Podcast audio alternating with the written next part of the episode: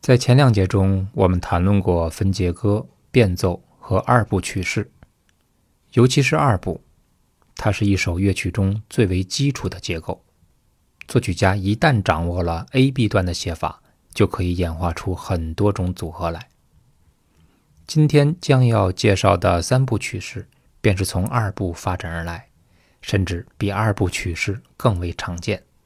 它是从简单的乐段。走向大型曲式结构的第一步。我总觉得，在一首乐曲中，作曲家的第一个主题是他的最爱。很多时候，为了突出第一主题，最好的办法就是增加对比段。当对比过后再听第一主题时，我们的印象会更加深刻。据说，莫扎特和他的父亲经常在奥地利萨尔斯堡大教堂演奏。大家可以在附图中看到这个教堂的建筑样式。不知音乐家是不是从建筑中找到了灵感？看到这个教堂的屋顶，我们好像听到了反复与对比、和谐与平衡的音乐。这是一个非常形象的 ABA 三段体的样子。以后我们再看到这样的建筑，希望能够想起今天听到的曲式。大家可以看一看附图。顺便呢，听一个简单的单三部小曲——舒曼的《梦幻曲》。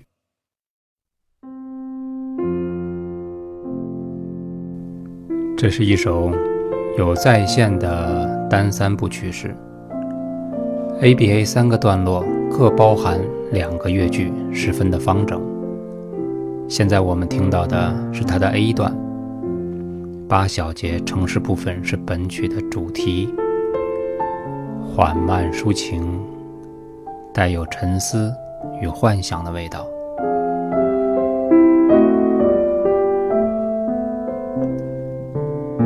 好，现在 A 段重复，因为这么好听的旋律，听一遍往往是不够的。希望在 B 段来临之前，大家记住 A 段的感觉。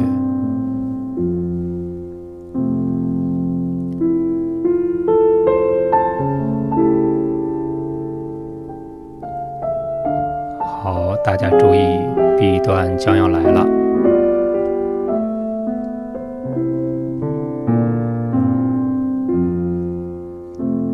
虽然曲头都是一样的，但它的整体气氛和色彩却有了很大的变化。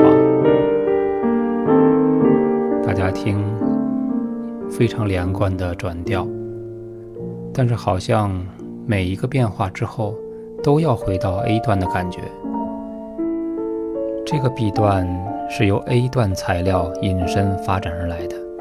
刚才我们提到的曲头部分，它是一个四度进行，有两个音，我单提出来大家听。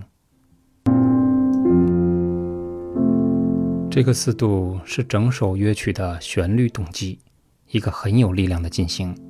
把它放在结尾呢，会有很好的终止感；放在开始，会有非常强烈的动力感。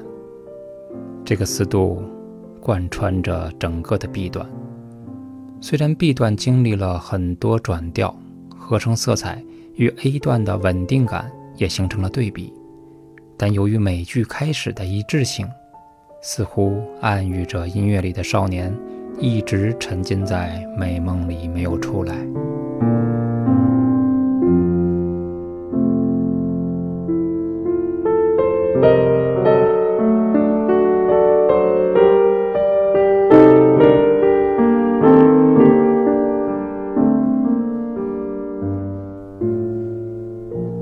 由于这个四度，我们在旋律上感觉很熟悉，但 B 段的情绪好像更丰富、更饱满，让人感觉到像是游离在童年的梦里。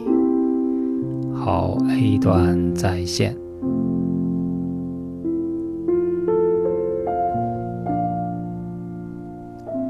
我们现在听到的 A 段是原样再现，基本没有什么变化。只不过少了一些重复，最后会终止在主和弦上。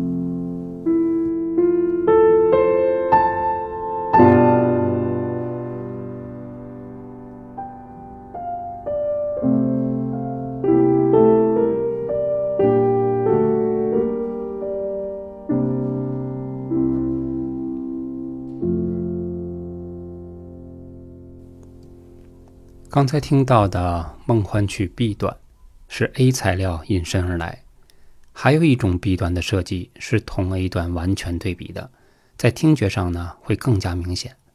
由于 B 段跳出了 A 段的气氛，当再现 A 段时，便有了一种重逢的喜悦。接下来，我们欣赏一曲柴可夫斯基著名的芭蕾舞剧《胡桃夹子》里面的选段《芦笛舞曲》。它的 A 段是一个大调式，是一种明亮的色彩，加上作曲家使用了长笛。说起长笛，这个西洋笛子和中国笛子是不一样的，中国笛子更多的是一种自然感。我们先插播一小段中国笛子的音色，以便一会儿我们对比一下西洋笛。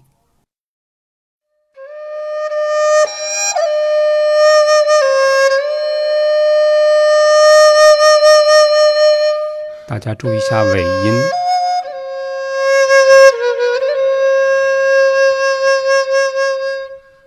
刚才听尾音的时候，是不是感受到了一种震动？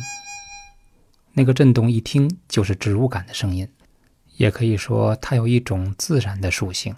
而西洋笛它闪烁的却是金属的光芒。我们现在听一听芦笛舞曲，感受一下西洋长笛的不同味道。先是弦乐的低音区在播奏，非常快乐的旋律。一共有三支长笛，吹奏出带有和声的旋律。现在一段重复，刚才是一段，轻快诙谐，就像在森林里面吹口哨一样。好，似乎有一点渐慢。接下来，一支英国管在中音区奏出带有鼻音的旋律，单簧管接上，弦乐一个过门，旋律再一次重复，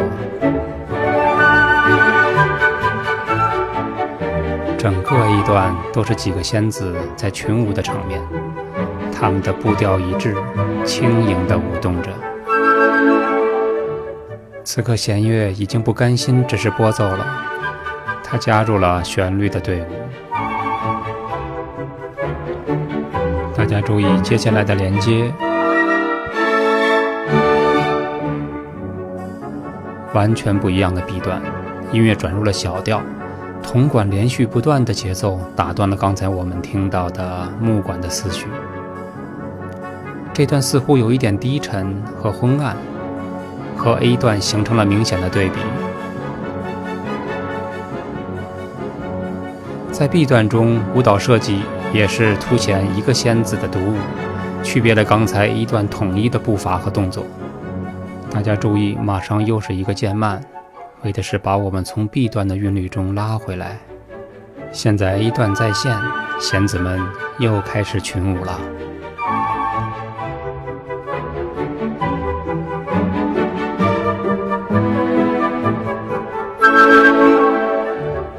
经过 B 段的衬托，这次再现是不是有了一点小别重逢的感觉了？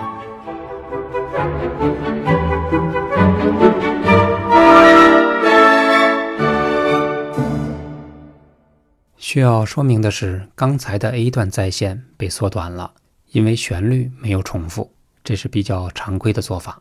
下面我们完整的听一次《胡桃夹子》中的陆地舞曲。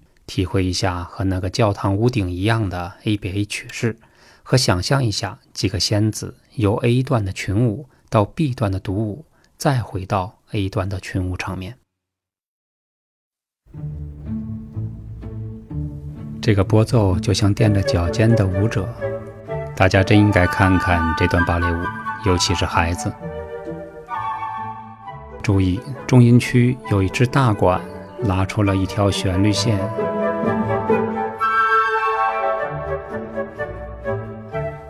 重复 A 段，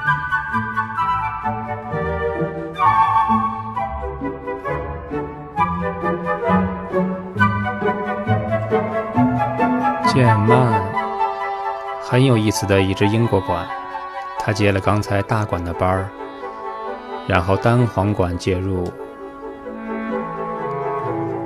而后弦乐一个过门，第三遍开始。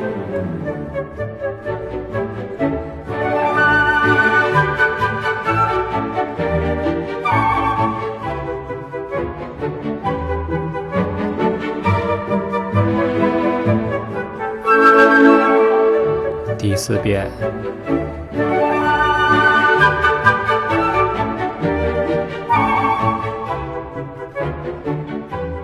大家注意，B 段快来了。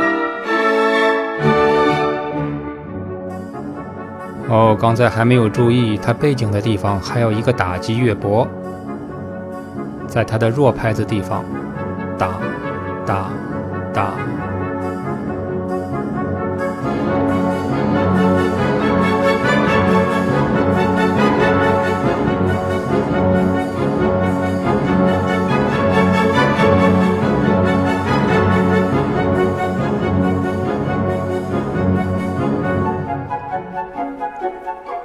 又是一个渐慢，通常渐慢都预示着变化。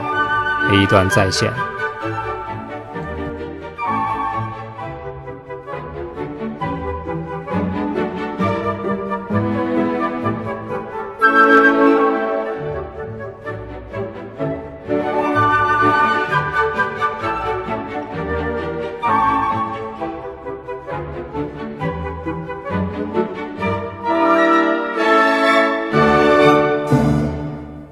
别致的舞曲，一直以来我都觉得把音乐写精致是柴可夫斯基最拿手的本事。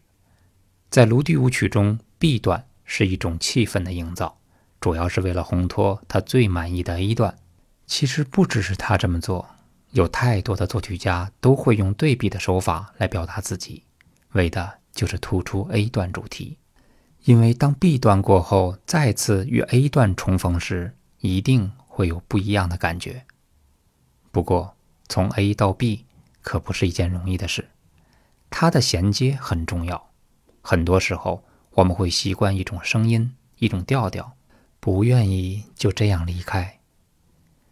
刚才的转换是一种勇敢的闯入。A 段大调欢快的旋律结束后，色彩一下子转到了小调，新鲜感瞬间扑面而来。看来，只有经历了 B 段看似幽暗的段落后，A 段的回归才更精彩。想起一个小段子：昨天早上送女儿上幼儿园，脑海里便想起了这段巴赫的三部创意。仔细听里面的城市部主题，优雅的不得了。它有展开部，还有再现部。虽然在线部很短，但非常的清晰。关键是 A B A 之间无缝的连接，实在让人佩服。提起刚才说过上过一周幼儿园的女儿，哎呀，她从家哭到学校，说舍不下爸爸，舍不下妈妈。不过当踏入学校大门后，看到自己的小伙伴时，却快乐地把刚才的泪水忘得一干二净。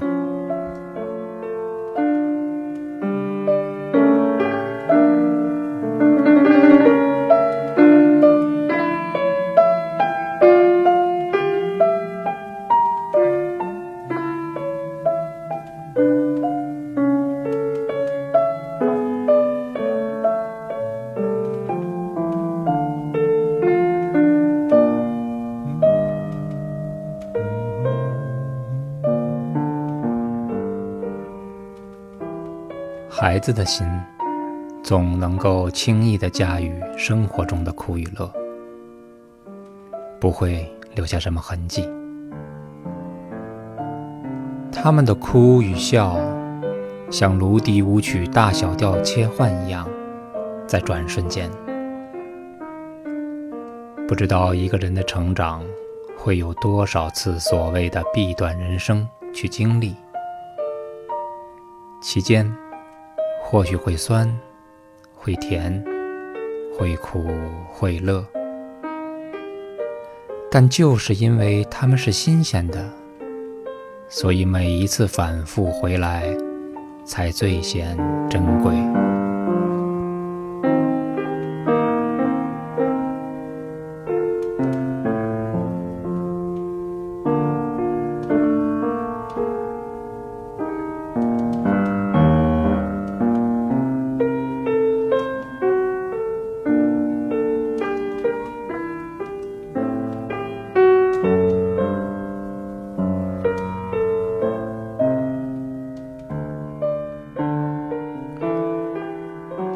到了晚上，我去接他。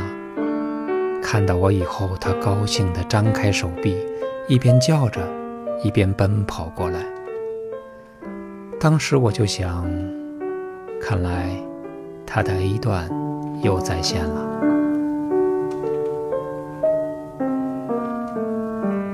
不知道幼儿园经历了什么，每一次接他，我都会从他身上。看到一点点成长后的气息。下一次他会不会哭？我想不会，真的是 ABA 的循环吧？他怎么知道我们下一次要聊回旋曲呢？嗯，看来还是女儿最懂我。好，今天就到这里。这里是十分钟听懂古典音乐，我是嘉天，我们下期再见。